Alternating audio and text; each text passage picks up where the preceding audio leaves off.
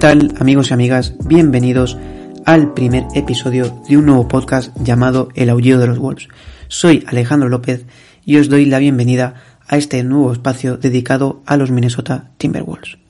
Antes de empezar, quería dar las gracias a Alejandro y a la familia de Back to Back por darme la oportunidad de hacer este podcast. Así que bienvenidos a este programa en el que voy a intentar estar una vez a la semana o cada semana y media, según pueda cuadrarlo con mi trabajo y mis estudios, y en el que hablaremos de todo lo relacionado con los Timberwolves y seguro que nos lo pasaremos muy bien.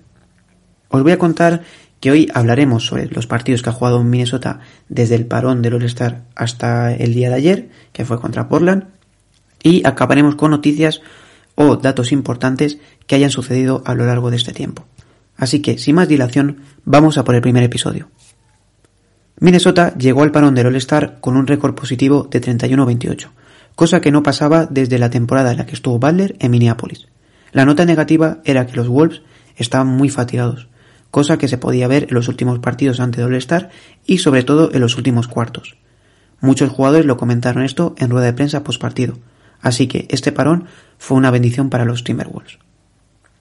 En este All-Star Minnesota tuvo una representación que fue Carl Towns, ya que fue al concurso de triples, el cual lo ganó y hizo mucha gracia a los periodistas estadounidenses, ya que dijeron que nunca habían visto un jugador tan motivado en rueda de prensa post eh, concurso que Carl Anthony Towns. Y también estuvo en el Juego de las Estrellas en el que estuvo en el equipo de Kevin Durant. Después del parón del, del All-Star, llegó el primer partido que fue en casa contra los Memphis Grizzlies. Un partido en el que Minnesota se llevó la victoria por 119 a 114. Un partido que empezó muy mal en el primer cuarto, en el que los Memphis Grizzlies se fueron 10 puntos arriba, pero a partir del segundo cuarto ya Minnesota empezó a recortar distancias y a jugar a lo que de verdad Minnesota sabe. Aquí, en ese partido, hubo varias cosas que destacar. Lo primero, la gran defensa de Edwards sobre Jamoran, sobre todo a partir de la segunda, de la segunda mitad y en el último cuarto, en el que le dejó en un 28% de tiro de campo. Y sobre todo defensas claves al final del partido, que es lo que hizo darle la victoria a los Wolves. Pero para mí el gran protagonista fue D'Angelo Russell, ya que se hizo 37 puntos y 9 asistencias, y metiendo el triple de la victoria con un 62% en tiro de campo. Y así fue el jugador que más se está notando que está bien y en el movimiento de balón, toma decisiones finales y a partir del All-Star ya cuando analicemos los más partidos lo veréis, es para mí el jugador que mejor ha llegado después del parón del All-Star. Es la pieza clave de que ahora mismo Minnesota lleve cinco victorias consecutivas. Y veremos porque a lo mejor pueden ser hasta seis o siete, porque ahora llega dos partidos un poco, un poco cómodos. También habría que destacar a Cal Anthony Towns, que hizo 22 puntos y 11 rebotes. Malik Beasley hizo 17 puntos desde el banquillo, dos jugadores que también han llegado muy bien después del parón del All-Star. Hay aquí una pieza muy importante que ya hablaremos más adelante, que es el banquillo. El banquillo es una de las piezas fundamentales por las que Minnesota eh, está tan arriba en la clasificación, bueno, tan arriba, eh, séptimos, pero tan arriba para ser Minnesota, que es el banquillo. Eh, la noche del viernes hizo, hicieron el banquillo solo 74 puntos, que fue el récord de la franquicia en anotación por el banquillo. Hubo una, unas declaraciones de Yamoran post partido que gustaron mucho a, la afición de, de, Minnesota, en las que dijo que su equipo favorito por cómo jugaban eran los Wolves. Una nota muy positiva que tomar. Al día siguiente, a Minnesota le tocó jugar contra los Philadelphia 76ers de un Harden que venía a hacer su debut estelar y de un Embiid que estaba imparable. Y ahí había una tercera pieza que no pensábamos que iba a encajar tan bien, pero que al final está encajando muy bien y ese partido fue muy muy bueno, que fue de Taris Maxi.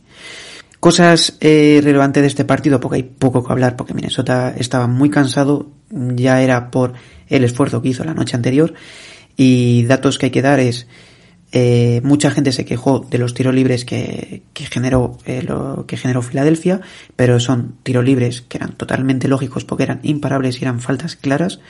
Eh, Filadelfia tuvo 16 tiros libres en el primer cuarto y 48 tiros libres al descanso. Pero lo vuelvo a decir, que eran faltas totalmente lógicas. Y eran, eh, son jugadores tanto Harden como Embiid que cuando se meten a canasta o cuando Harden te hacen un, step back para tirar de tres, son imposibles parar. Y la única forma de pararles son a través de faltas. Es que no hay más que decir.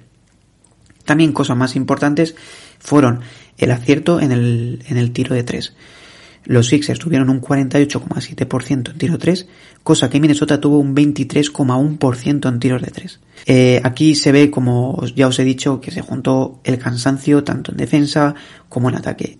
Todo el desgaste que se hizo la noche anterior lo pagó muy caro Minnesota. Pero esto lo que tiene, jugar contra, contra dos equipos tan seguidos, con un, con un back-to-back, y encima con una, con una pareja como es Harden y Embiid, más luego se le añades a, hasta Rimaxi. O sea, es una, es, una locura.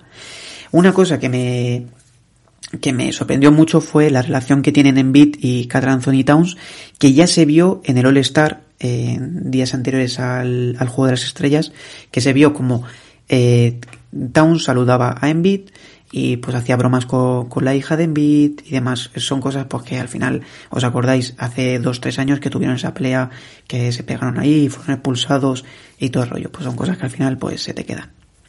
Después de dos noches de descanso, llegó el segundo back-to-back seguido, que era contra los Caps y contra los Warriors. El partido contra los Caps ganó Minnesota 127 a 122, pero los Cleveland Cavaliers estaban sin Darius Garland y sin Caris LeVert sus dos piezas más ofensivas. Era, para mí fue un partido muy parecido al que tuvo hace cuatro noches contra los Memphis Grizzlies, un partido de un ritmo muy alto y gran anotación. Minnesota llegó a un momento a estar a más de 20 puntos en el tercer cuarto y acabó sufriendo por su mala defensa al final del partido. Notas positivas, el triple ganador de Anthony Towns, el gran nivel que sigue teniendo eh, Russell ya es por sus 25 puntos que hizo con un 47 en tiros de campo y sacando faltas y toma de decisiones muy importantes al final del partido. Otra nota muy muy positiva fue el banquillo, ya que hizo un total de 49 puntos y en, el banquillo sobre todo sobresalió eh, Taurin Springs con 15 puntos en su vuelta a Cleveland que se le, que se le veía muy muy motivado y a J.D. McDaniels que hizo 17 puntos. Eh, notas, por ejemplo, de exjugadores que, que, que, estuvo, que estuvieron en, en los Wolves, pues Kevin Love estuvo muy bien, hizo un 50% en tiros de 3, hizo un destrozo de la pintura junto a Evan Mobley y Jared Allen. 24 horas después, los Wolves se enfrentaron contra los Warriors en el Target Center, sin Edwards, que se ha perdido ya cuatro partidos seguidos por su lesión en la pantorrilla, y es verdad que los Warriors estaban sin Draymond Green y sin Clay Thompson y están ahora mismo en un momento de capa caída con un Stephen Curry muy mal en el triple. Aún así los Wolves jugaron muy bien, estuvieron muy, muy regulares en todo el partido y hubo una pieza fundamental que fue la de Carl Anthony Towns que estuvo muy muy bien y dominó durante todo el partido y Kevin Looney no pudo ni con él eh, abriendo espacio, dejando a sus compañeros tiros libres, dominando la pintura. Eh, Towns, como ha llegado ahora mismo al parón post All-Star, está siendo descomunal el nivel que está teniendo. También vuelve a aparecer el nombre de Angelo Russell, que hizo 22 puntos y 7 asistencias. Y otra vez el banquillo, con 48 puntos, en los que Beasley hizo 20 puntos y estuvo muy bien en el porcentaje de 3. Llegamos a la noche del viernes en Oklahoma contra unos Thunder que tenían muchas bajas y la verdad que era un partido poco apetitoso para ver ya que tuvieron muchas bajas. Entre las más importantes era la de Josh Giddy y la de Luke Dort. Y aquí hubo información de un periodista muy famoso de Minnesota que es Dan Moore que dijo que Chris Finch estaba en duda de si poner a, a Beasley o a JD McDaniels, que era el que estaba saliendo cuando, cuando Edwards durante estos partidos se los había perdido, por el tema de tener más triple, pero yo creo que eh, McDaniels aporta mucho más que Beasley en quintetos titulares. Porque Beasley le veo más que es un, un, un jugador muy parecido a Tyler Hero en el tema de sale, enchufa, calienta el partido y demás, porque es un jugador muy anotador y sobre todo es un tirador espectacular. Eh, Minnesota, de este partido, pues eso, poco que decir. Eh, Minnesota arrasó a Oklahoma de todas todas. En el segundo cuarto hizo un total de 45 puntos Minnesota, que es una auténtica barbaridad. y ahí es donde se rompe todo el partido. Hubo una jugada muy graciosa que podéis verlo en el vídeo, yo creo que, que lo habéis visto en algún vídeo, que es el bloqueo que le hicieron a McLaughlin en una contra de Minnesota eh, por un limpiador de pista de OKC. Y notas importantes fueron que el banquillo hizo 74 puntos, que fue el récord de la franquicia, y sobre todo que se vio a un Naz eh, espectacular, que para mí es eh, ya el banquillo en general de Minnesota es fundamental y muy importante y están todos a un nivel increíble. Pero Nasrid eh, lo veo aún más difícil porque él sabe, eh, lo dijo Chris Finch en rueda de prensa antes, no, después del partido. Eh, dijo que nunca, nunca había visto un suplente mejor que él, porque sabe su papel cuando, cuando sale. Él sabe que nunca va a ser, va a ser titular, porque sabe que delante tiene a Anthony Towns, que es un all-star, es un jugador de la leche, y él sabe su papel, que es coger, eh, va a jugar poco, coger los tiros Mm, tirarlos los que tenga y tirarlos bien, porque sabe que como no tire bien, al ser pierde la confianza, pero que era un jugador que él sabía todo lo que tenía que hacer, sabía cuándo pasar, sabía cuándo podía tirar, todo en general. Así que esto es lo poco que se puede decir del partido de Okisi. A la noche siguiente llegó Portland al Target Center en el último back-to-back -back de estos tres seguidos, en el que el incentivo era muy muy bajo de ver este partido, ya que lo único que tenía Portland atractivo era a Fernie Simons, que por cierto tenéis también un podcast sobre Portland que se llama Conexión Blazers en la familia de Back to Back. Y veréis toda la información relacionada con Portland y, todo lo que tenga que ver con ellos. Eh, hubo cosas importantes de este partido fue que Beasley fue titular por, el, por darle descanso a Beverly, se puso como que Beverly tenía una lesión, pero en verdad fue por descanso, y eh, que se hizo eh, que Beasley en este partido hizo el récord de la franquicia que lo tenía Kevin Love en triples en una temporada, que eran 190 los que hizo Kevin Love. Y ya lo ha traspasado, o sea que ya imagínate el récord que pondrá esta temporada. Cosas importantes, las anotaciones de estrella, de las estrellas que fue de Angelo Russell con 14 puntos y 15 asistencias, el cual fue su, su máxima, su máximas asistencias en un partido, y también de Carl Anthony Towns que es que está a un nivel espectacular, que hizo 36 puntos y 15 rebotes. También un jugador que tampoco estaba teniendo últimamente muchos minutos de la rotación, que era Jalen Nowell, que sí tuvo hace tiempo y dio muy buen resultado, hizo 22 puntos. Y para mí, personalmente, es un jugador que tendría que tener mucho más minutos de los que le está dando Finch. Y es verdad que en este partido, igual que pasó contra los Caps, lo único que este es aún peor, eh, Portland hizo muchos puntos solo teniendo un jugador que tuviese un calibre ofensivo, que es a Fernie Simon que hizo 38 puntos, pero que en total eh, los eh, Portland Trailblazers hizo 121 puntos, una anotación muy muy alta para el equipo que tenía. Y en la noche de ayer volvimos a jugar contra Portland otra vez en el Target Center en el que Minnesota ganó 124 a 81 y en el que esta vez a Fernie Simons descansó y llegó Josh Hart. Pero es un equipo que está de un tanking total y poco, es un partido poco incentivo. Es más, yo hoy ni le he visto el partido.